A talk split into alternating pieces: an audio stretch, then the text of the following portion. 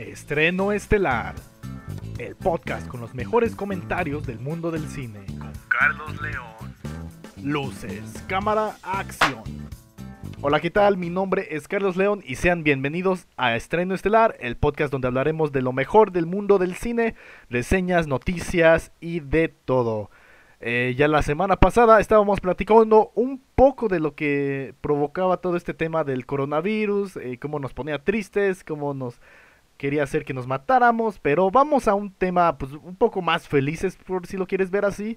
Esta semana va a ser un poco diferente y especial porque hablaremos sobre un nuevo género que ha surgido en el mundo del cine, que son los remakes. Un remake es como que básicamente son estudios que tratan de hacer una nueva visión de una película eh, ya hecha, o sea, por así decirlo un ejemplo, Robocop, que es como una película que salió en los 70s, 80s, pues una, una, industria del cine va a tratar de hacerla de nuevo, una nueva versión, una nueva historia, nuevos actores y demás, que, pero eh, yo vengo a platicarles aquí de los remakes, específicamente una de sus características. En cuanto ya el público, cuando ven que anuncian una remake, cuando anuncian que va a salir una secuela de una película de los 80s, el público se decepciona. ¿Por qué? Porque una de las características de las remakes, lamentablemente, es que son malas. ¿A qué me refiero con eso exactamente? Malas en qué sentido? En cuanto... Vamos a hablar sobre diferentes puntos y demás, pero lo primero que quiero tomar en cuenta es la nostalgia. ¿Por qué digo este término? Eh, yo lo veo más desde el punto de vista en cuanto a nostalgia es lo que nos hace ir a ver a estas películas. Eh, la remake de Robocop, la remake de una de Disney o de Pixar, la remake de Mulan, yo que sé, o diferentes, diferentes películas. Tú cuando viste esta película de niño, ya sea en el cine o en la casa, vamos a tomar por ejemplo los Power Rangers, ¿no? Es una serie que veías probablemente en el canal 5, o viste alguna película, tenías algún juguete, y ya cuando eres adulto, a lo mejor no te van a gustar al 100 ya esas cosas, ya maduraste, obviamente como yo, pero una, la película del 2017 de Power Rangers, eh, y pues vas, te emociona. A lo mejor ya no tienes esos gustos como antes, pero aún así te emociona porque era un gusto que tenías en la infancia. Eso hace que vayas es otra de las características de estas remakes. Son en taquilla les va bien por lo mismo de que va eh, no solamente van niños, por así decirlo, de Power Rangers, que es como que su, su público meta, sino ya van adultos y demás. Entonces, es otra característica. Pero las películas son. terminan siendo mediocres. Y algo que no sé si podríamos como que calificarlo es que dicen que no es, no es como que tan buena como las originales. Y hay, no sé si es un punto a criticar sobre estos tipos de películas. Porque si la mercadotecnia de, en el entorno de toda esta película es de que es una remake y vamos a tratar de hacer lo mismo pero diferente, pues sí, no, es una crítica. Pero, no sé, una que no tiene ninguna relación por lo mismo de esta de, Power Rangers. No, tomemos, vamos a tomar esta, ¿por qué no? Todo, todo este podcast. Eh, nunca la, la promocionan como si fuera una remake, sino son, van a tomar de estos personajes nuevos actores, a lo mejor una nueva historia y demás, ¿no? Pero a lo mejor tratan de hacerlo diferente. Lo que pasa con esto es que no todas las personas van a salir satisfactorias. En cuanto no... Por lo mismo de este término de la nostalgia. Porque pues tú recuerdas viendo alguna cosa y te emocionas al ver casi lo mismo, pero no sé, con una cámara diferente y con actores diferentes, pero tú esperas ver lo mismo.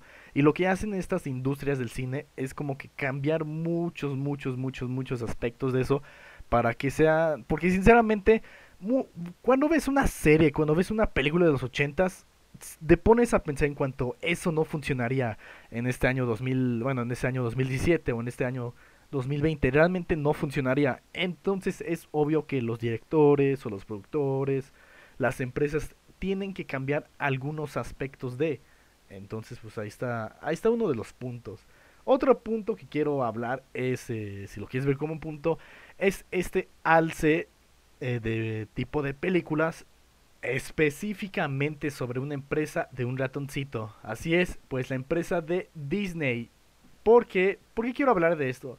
Quiero hablar de esto porque son como que han dado este auge que se han Disney se ha olvidado de hacer como películas originales y pues han tratado de hacer puros puros remakes de sus eh, películas de caricatura originales. Ahí está, yo traigo un listado más o menos y les daré una opinión rápida, rápida, rápidamente.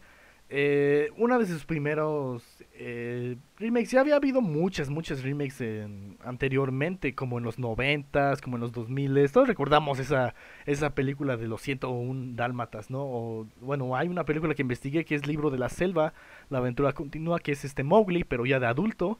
Eso, nadie, nadie creo que se debe dormir, este, recordar de eso, ¿no?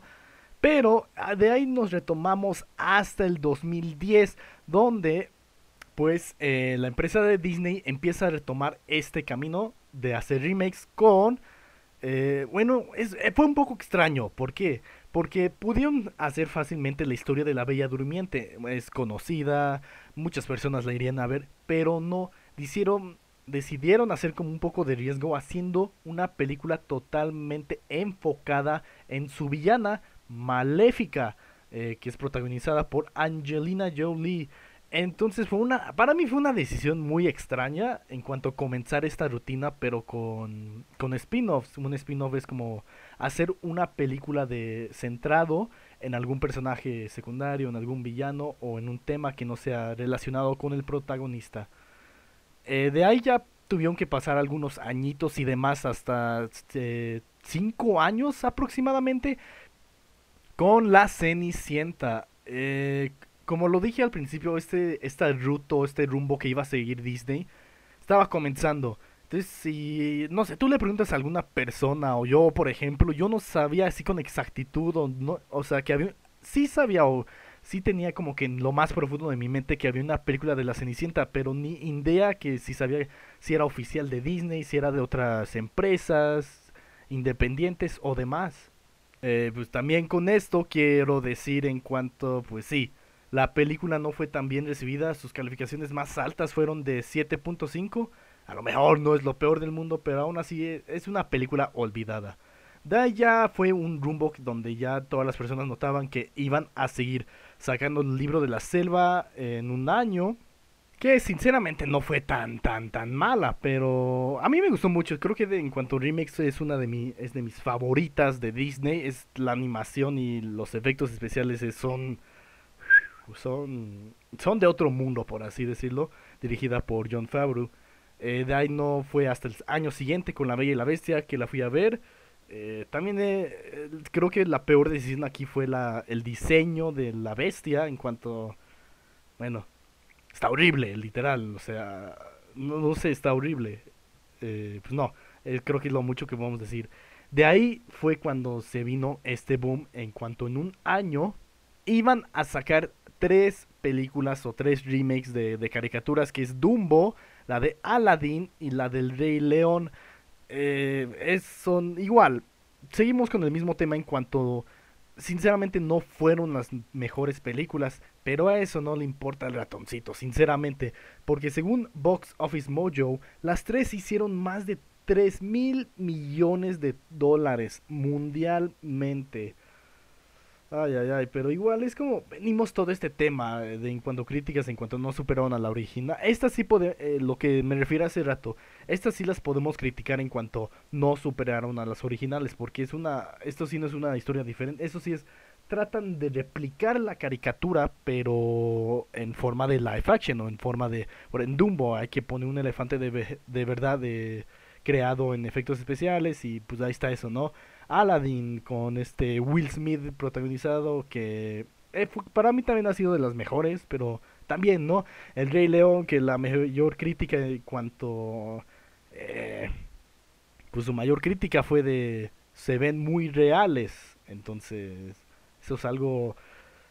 Algo que se debe de tomar de esto. Son... En lo personal van a ser muy olvidadas estas películas porque cuando tú vas a investigar el Rey León o la Cenicienta, eh, La Bella Durmiente, lo primero que le va a salir no son estas películas de live action que han estado haciendo durante la pasada década, sino van a ser las caricaturas con las que tú probablemente las viste durante tu niñez incluso tus padres o algunos amigos, tú mismo, cuando decidas ver o cuando alguien le diga, hoy vamos a ver Aladdin, sinceramente no te van a decir, oye, ¿cuál? ¿La live action o la de caricatura? Es más que obvio que muchas de estas, eh, por así decirlo, vas a preferir ver las de caricatura. Porque, por así decirlo, son ciencia ficción, si lo quieres ver así. Entonces, eh, Rey León son animales que hablan.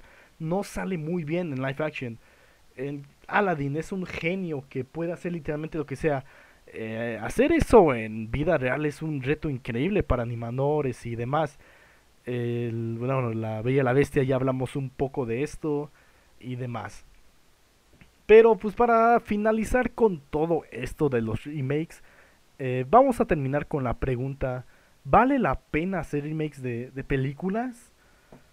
Bueno, es un tema muy, muy, muy, muy amplio, porque aproximadamente eh, salen 15 remakes, ¿no? De, de, diferentes estudios, ¿no? Y no es tanto de que solamente haya ello, porque hay más de 300 películas que salen en la cartelera, entonces es un tema menor. Lo que pasa es que estas son las que más toman atención, porque como lo mencioné antes, son las que ganan más eh, dinero, dinero, eh, taquilla. Entonces, es un, en mi opinión, es una tendencia eh, actualmente traer esta nostalgia porque saben que van a ganar bien. Entonces, en mi opinión también estamos en un punto en cuanto no nos podemos mover de eso y lo es decir que nos tenemos que acostumbrar. Y digo, ya nos debimos acostumbrar desde hace en los últimos 10 años en cuanto nos han salido secuelas o demás. Bueno, también regresando un poco a Disney, específicamente Pixar, hubo un tiempo donde hacían puras secuelas y fue para mí horrible no ver películas originales además de Coco y la última eh, intensamente en 2015 y ahí está pues ya con esta de Unidos y con la de Sol, pero increíbles dos buscando a Dory, eh, Toy Story 4, entonces eh, son temas que yo como amante del cine no, no, no, no, no, no es tanto que me duela o como que odio, por así decirlo, pero sí es algo que me choca, por así decirlo, porque yo quiero ver cosas nuevas que me sorprendan. A mí, hoy me hubiera encantado vivir en los ochentas y ver por primera vez este Jurassic Park o E.T., pero digo, yo lo vi por primera vez cuando era niño y era, era fascinante, ¿no? Ver esas ideas originales. Ahí está, pues ya vimos la, la secuela, pero tipo remakes de Jurassic Park, Jurassic World, ya hemos visto las remakes de Godzilla, hemos visto remakes de Robocop y así, y así, y así, y así. Y las industrias simplemente no quieren parar, no sé, o sea, es extraño, bueno, es, es lo mismo. Es lo, no, ni siquiera es una duda de otro mundo, saben que ganan dinero con esto. Entonces, ¿de qué manera podemos cerrar este tema? Pues con eso que habíamos mencionado casi con todo, es una tendencia, ya nos tenemos que acostumbrar, ya es casi imposible quejarnos porque nunca nos harán caso, por así decirlo. Ni aunque se unan mil personas, la única manera de tener esto, por así decirlo, es que nadie vaya a ver esa película, pero es, es imposible por este tema que nos regresamos desde el principio de la nostalgia y esto y demás y demás y demás y demás. Pero pues, mira, a mí no, igual como lo mencioné hace, hace unos minutitos, a mí no me molesta, porque es cine. Ya sé que no son ideas originales, eh, son ideas que ya vimos, solo estamos viendo una visión diferente de ello. Pero aún así es cine, yo lo disfruto. Hay muchas, muchas remakes que, que he disfrutado y que es... Que no es tanto de que valgan la pena, por así decirlo, con esta pregunta que dije es más como que es lo mismo, nostalgia. A ti te trae algunas emociones. Probablemente la película sea terrible, pero aunque te cause una mínima sensación, es lo que va a valer la pena de toda la película. Yo simplemente descargo películas para ver una escena que me encantó. Entonces, pues ahí está eso. Bueno, pues aquí terminamos este pequeño espacio de estreno estelar, el podcast donde Hablamos de todo lo revelante del mundo del cine, ahorita estamos un poco atorados con todo este tema del coronavirus y demás. Pero aún así son temas que podemos hablar, la siguiente semana haremos diferentes reseñas o incluso películas que ustedes podrán disfrutar durante esta cuarentena. Bueno, el tiempo aquí ya se nos ha acabado. Mi nombre ha sido Carlos León y esto ha sido Estreno Estelar, el podcast donde podrás disfrutar lo mejor del mundo del cine. Hasta la próxima.